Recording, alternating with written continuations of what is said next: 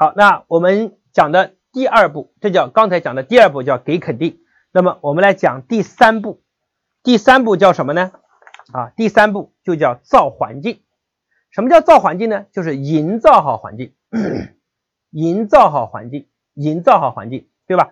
那这个环境呢，我们总结了，大概分两种环境。第一个环境呢叫物理环境，第二个叫人际环境，就是人的环境啊。物理环境我们讲的是硬件。第二是人的环境，呃，比如说啊，有个小区做的一件事，就是他希望更多人走楼梯，于是乎他在楼梯口贴了一个一幅一行字，说走楼梯消耗的卡路里是乘电梯的五倍。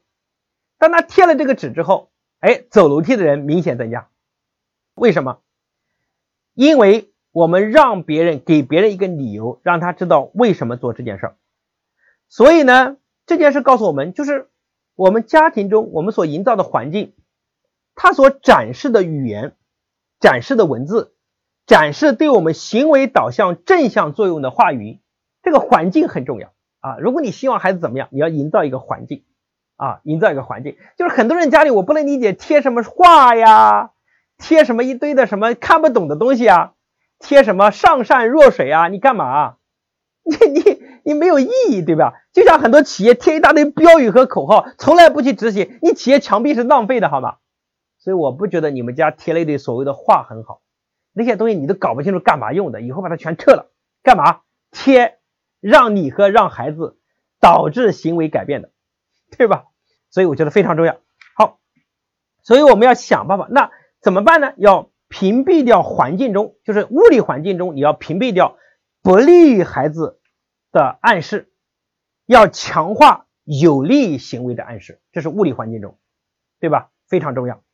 那为了专心让孩子学习，那你手机，你你让他不玩手机，你们的手机在家里就有个规定，我讲过多讲过多少次，你们家要有个养鸡场和停机坪，把手机大家都放那儿去，看不见，放到养鸡场，对吧？那看不见，平时学习场所看不见，他要即使用手机，也要出来拿。然后再放下就回去，他回去看不见就能心专下来了。你说桌子上放的手机，这边是作业，你你说读书怎么干得过手机？这是这是不可以的。就像很多人戒烟，对吧？你把烟放在眼前，你说你要戒烟，你怎么干得过 烟呢？对吧？啊，那那那这个是干不过他的。所以呢，你要营造这种环境，比如说你家要孩子要早睡，现在是不是很多孩子晚睡，睡得很晚？为什么孩子睡得很晚嘛？因为有的房间灯是亮的，那个心就静不下来。如果全家都熄灯呢，就睡了。所以我们家基本上孩子八点半到九点就睡了。为什么？因为全家都熄灯了，没有任何光线啊，大家心都安了，因为没地方去了。你家里那个灯是亮的，孩子就窜来窜去，窜来窜去窜去。你看我以前在家里办公的时候，春节在家里直播的时候，那孩子动不动窜过来说：“爸爸，你什么时候休息？”然后他即使在那边躺着，他的心都不在这儿。所以我们全家八点半九点钟就熄灯。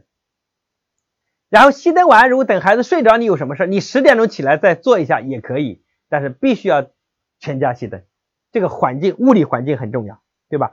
啊，所以啊，这是物理环境。那么人文环境、人际环境，第二个叫人际环境。来，各位想想看，你到清华去参观清华的建筑，你认为对你的帮助大不大？还是跟清华的学长聊天，那个学长给你的孩子鼓鼓劲儿，给他加加油，哪一个对孩子影响更大？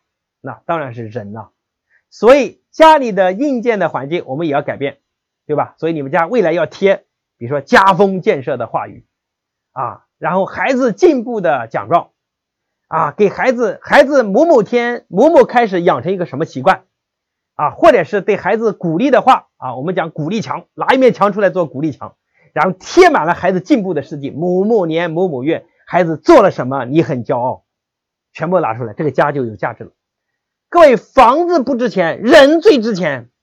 你们家把房子高高搞得干干净净的，把人搞废了，这个房子就真的好没有价值。房子有七十年的期限，代代传承，培养人最重要。真的哈，所有的财富都跟着人走，所以不要在家里挂那些虚头巴脑的东西，自己都搞不懂是个啥，挂一点对你孩子和对家庭有用的，一看到就能振奋的。一看到就能给他激励的，这个很重要，对吧？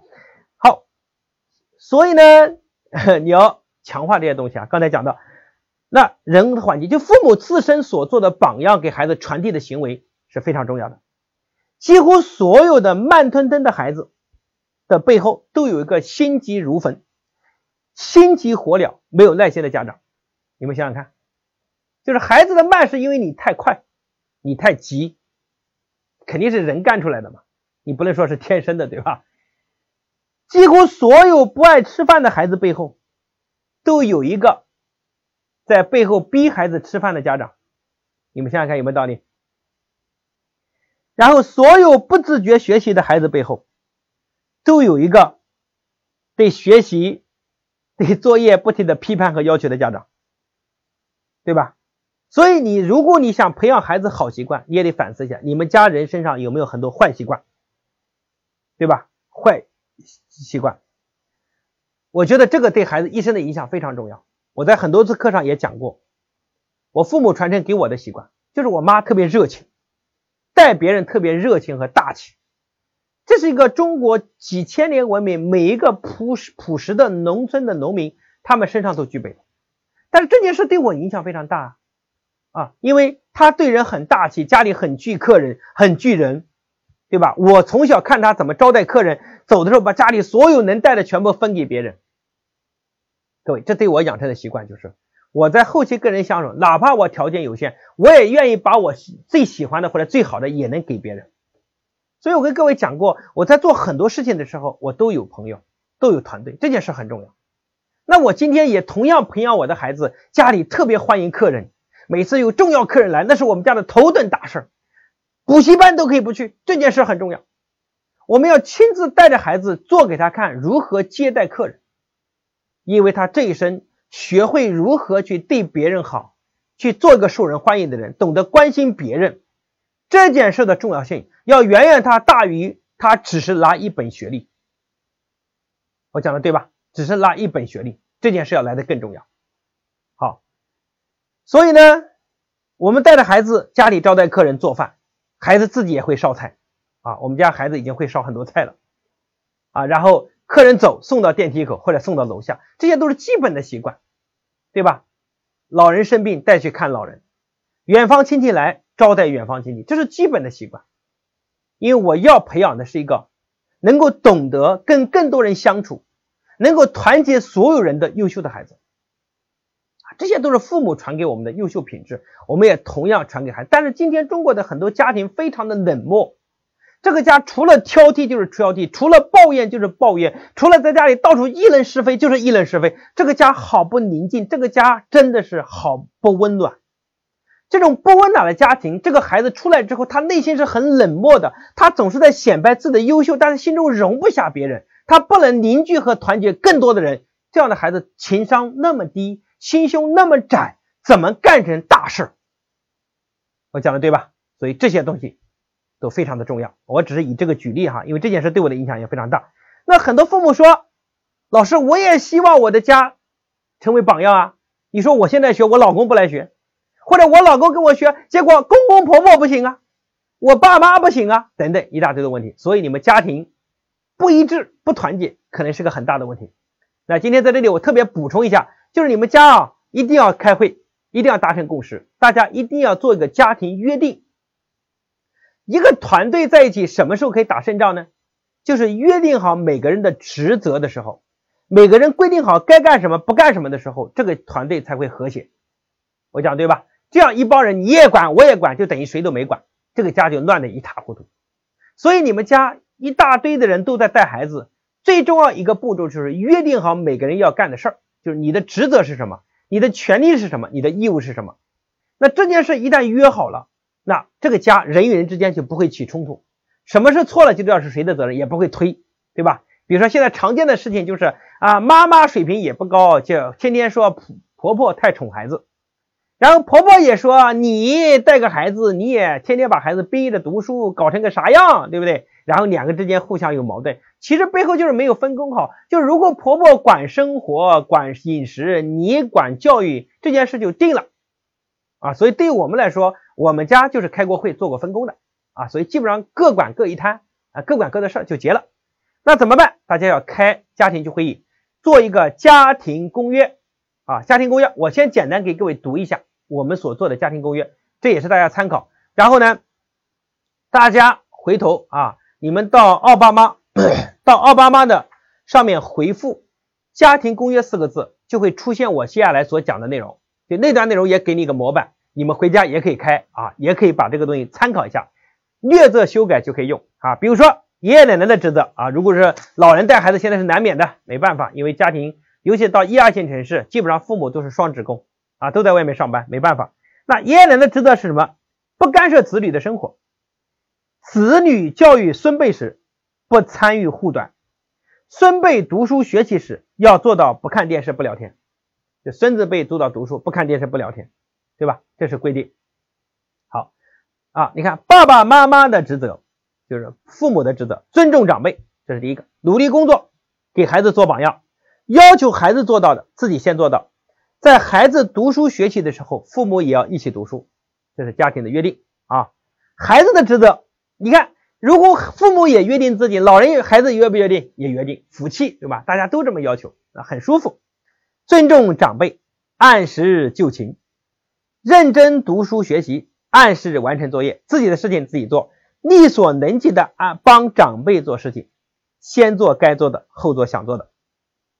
你看，这就是家庭公约啊，彼此约定好各自的工作，各位能理解吧？你们在啊，我现在读给你们，因为没办法，我讲课时间有限，所以我只能给你们读一遍。那 大家在奥巴马上啊，如果没有的话，可以截屏一下，在这里面回复“家庭公约”四个字，回复“家庭公约”四个字，然后呢，就能搜到我刚才给各位读的这段文字。来，好了吗？家庭公约。啊，可以了哈。对，不用发，你们直接在这里面回复“家庭公约”，奥巴马回复“家庭公约”就可以了哈。这样大家就省得记这个笔记了啊，省得回头看了，好吧？好，那很多父母说，老师 你讲的很好呀，我老公现在根本不配合，我要跟他们开会，那不反了天了？啊，那肯定有这样的家庭，我觉得都是这么过来的嘛，刚开始就不团结嘛，对吧？就像啊，这个这个企业也是这样的，刚开始少数人同意你嘛。啊，改革也是这样的嘛，那怎么办？那 那就慢慢来呗。怎么办呢？因为一般家庭跟我们的学习模式都是这样的：有一个人很兴奋接触我们，啊，很兴奋学习啊，然后在另一个人看来，或在父母和长辈看来，这人疯了，神经兮兮的，对吧？被洗脑了，一般都是这么个状态。然后呢，哎，随着自我改变，突然老公发现，耶，越来越好，对吧？然后也有兴趣来学习。然后呢，一旦夫妻达成共识，那再去影响老人就变得简单。所以大部分的家庭都是这个模式。但是就是你自己学习改变自己，再到影响另一半，周期多长呢？由谁决定呢？不是由我决定，由你决定。有可能是一个月，有可能是三个月，有可能是半年，有可能是三年，对吧？我们欣然老师现在那么幸福，人家影响老公花了三年多时间，老公都不理他。现在老公天天出来就讲说，哎呦，当我要感谢我老婆的坚持，对吧？让我们家有今天的幸福生活，大概就是这么的。所以我讲这些你也不要焦虑，说我回家开不了这个会，没关系，一步步来，最终达成的目标是这个目标。幸福不是一件容易的事情啊，有共识也不是一件容易的事情，大家要慢慢来，要耐着性子慢慢来。所以我不是讲吗？学习半年时好时坏，学习一年笑颜常开，对吧？这都是实际总结出来的。啊，所以大家把学习当成一个持续的过程，不要当成灵丹妙药啊！不要想一锤子买卖，这个逻辑不对。这种急功近利的心态，往往都会走火入魔，一般都是念啊九阴真经啊，最后念的不男不女哈，这个也出了问题。好，这是第三步。